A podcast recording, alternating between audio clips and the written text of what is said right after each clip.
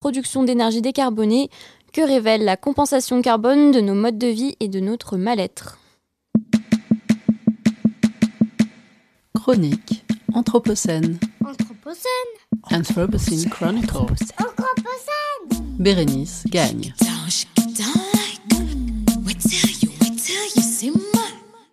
Compensation. En ces temps de crise sanitaire et de misère relationnelle, qui n'a pas besoin de compenser? Je sais pas vous, mais moi, quand je compense, ça finit avec une bonne crise de foie et les doigts qui collent. Ça tombe bien, compenser et sans laver les mains, c'est ce qu'on nous propose régulièrement. Je me sens coupable de prendre l'avion, le fameux flic, scam, me ronge, Cliquez sur Planter un arbre. comme me le propose Air France, que je remercie pour son empathie. Je clique, je compense et hop, je fais ma valise pour un week-end à Lisbonne. En juillet dernier, la compagnie aérienne française a cru bon d'afficher sa politique de compensation des émissions carbone sur les vols domestiques en ajoutant la mention vol neutre en CO2 à son moteur de recherche et en se réclamant des analyses du GIEC, le groupe d'experts et d'expertes intergouvernemental sur l'évolution du climat, qui, je cite Air France, soutiennent le principe qu'une quantité de CO2 émise à un endroit peut être compensée par des programmes en faveur de la captation carbone, notamment forestière, et de la transition énergétique développée ailleurs sur la planète. La réaction ne s'est pas fait attendre.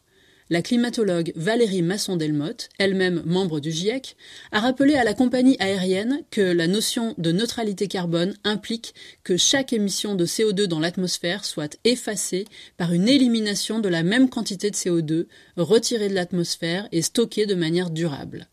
Ni la déforestation évitée, ni les investissements dans des énergies bas carbone ne correspondent à cela.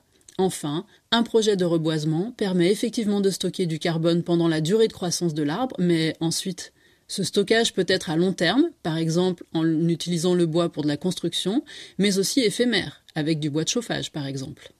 Ouille, pas si simple finalement la compensation. La réalité de la restauration écologique est autrement plus complexe, et en plus elle prend du temps. Dans la revue en ligne Anthropocene, la professeure du département de sciences du système Terre de l'université Stanford, Lauren Oakes, souligne la complexité que revêt une reforestation soutenable, car il convient notamment de sélectionner les essences correspondant au futur climat supposé et donc modélisé de chaque région. L'économiste écologique Harold Levrel a publié récemment Les compensations écologiques aux éditions La Découverte. Il y livre un diagnostic critique complet sur la portée et les limites de la compensation comme outil devant équilibrer les préjudices subis par les espèces et les habitats naturels et permettre d'atteindre une soi-disant neutralité écologique. Il décrit notamment les logiques économiques sur lesquelles repose la compensation. Car, avec la prise de conscience du réchauffement climatique, le marché de la compensation carbone explose. Aux États-Unis, par exemple, malgré l'administration Trump peu portée sur les politiques environnementales, des États durcissent leurs réglementations et obligent les constructeurs automobiles à compenser leurs ventes de véhicules polluants. C'est ainsi que le constructeur de voitures électriques Tesla doit une partie non négligeable de son développement, plus de 3 milliards de dollars depuis 2012, à la vente de ses crédits carbone à d'autres constructeurs automobiles. Restons dans les fossiles.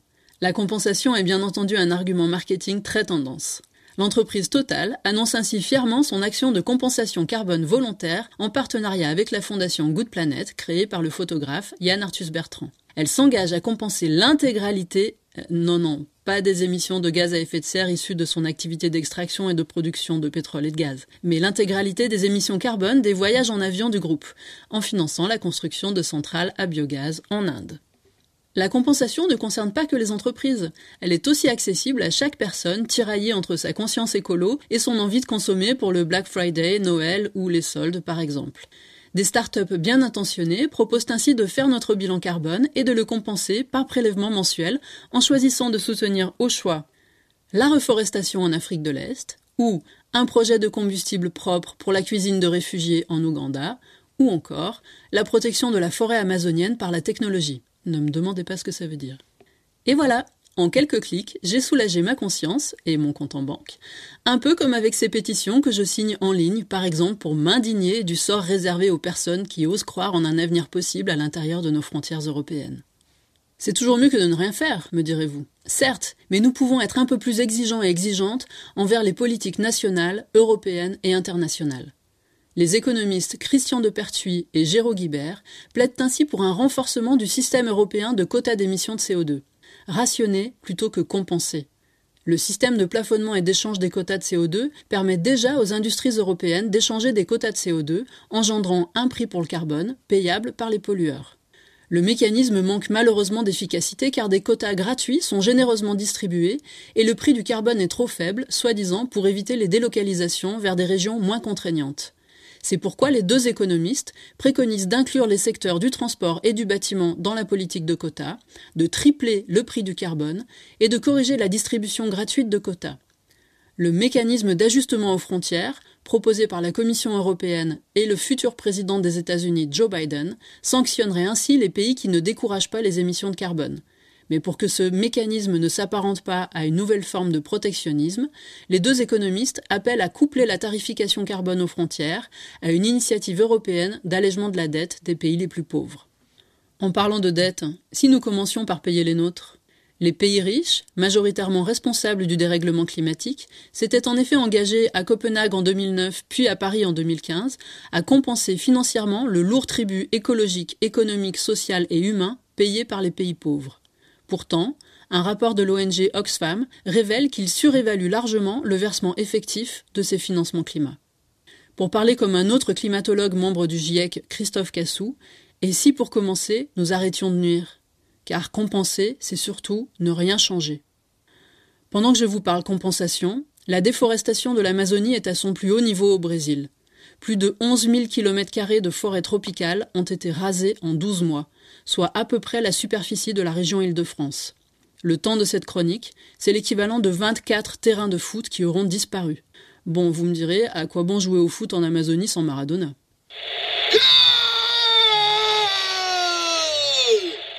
De quoi la compensation est-elle donc le nom? Avant tout, de la honte des citoyens et citoyennes des pays riches, abandonnés à leur culpabilité individuelle par des dirigeants fanfarons sur des objectifs à 30 ans, mais globalement inactifs. Comme dit Greta Thunberg, se fixer des objectifs de neutralité carbone en 2050 signifie surtout qu'on va poursuivre notre entreprise de destruction pendant encore 30 ans. Alors, compensons avant la décompensation généralisée?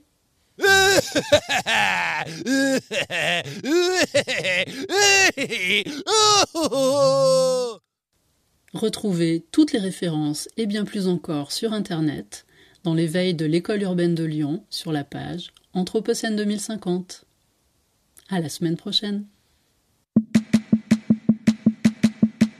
Chronique Anthropocène. Anthropocène. Anthropocene Chronicles. Anthropocène. Bérénice gagne.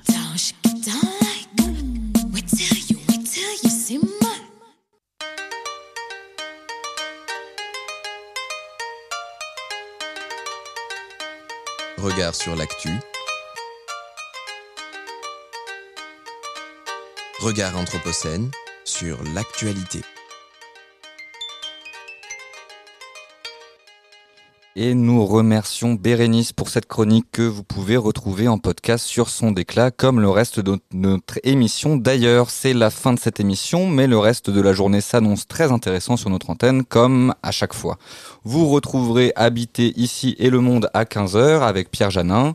À 17h, Yindra Kratovgville et Alice Sander présenteront leur fameux son Anthropocène. Et aujourd'hui, à 18h30, les mercredis de l'Anthropocène seront consacrés aux curateurs de l'Anthropocène.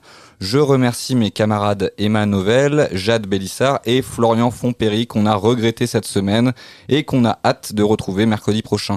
Je remercie aussi l'équipe de l'école urbaine de Lyon et nos partenaires Thomas Balestrieri et Robert Lapassade de Radio Bellevue Web à la technique. Nous nous excusons pour les quelques problèmes techniques que l'on a rencontrés aujourd'hui. On espère que cela ne va pas trop perturber votre écoute. Cette émission et tous les programmes de Radio Anthropocène sont à écouter en direct et à retrouver en podcast sur son déclat. Et je vous laisse maintenant avec les terrains d'entente de Nicolas Sendé. Bonjour Nicolas, quel Bonjour programme. Aujourd'hui, on va parler de végétal en ville, de végétal urbain, mais dans la ville néolibérale. passionnant Merci Jade, merci Emma, merci Florian. Bonne journée à toutes et à tous et à la semaine prochaine dans Regard sur l'actualité.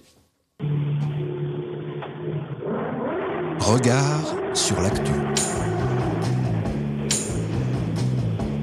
Regard sur l'actualité à l'aune de l'Anthropocène. Regard sur l'actu. qu'il y a d'un côté des manifestants, de l'autre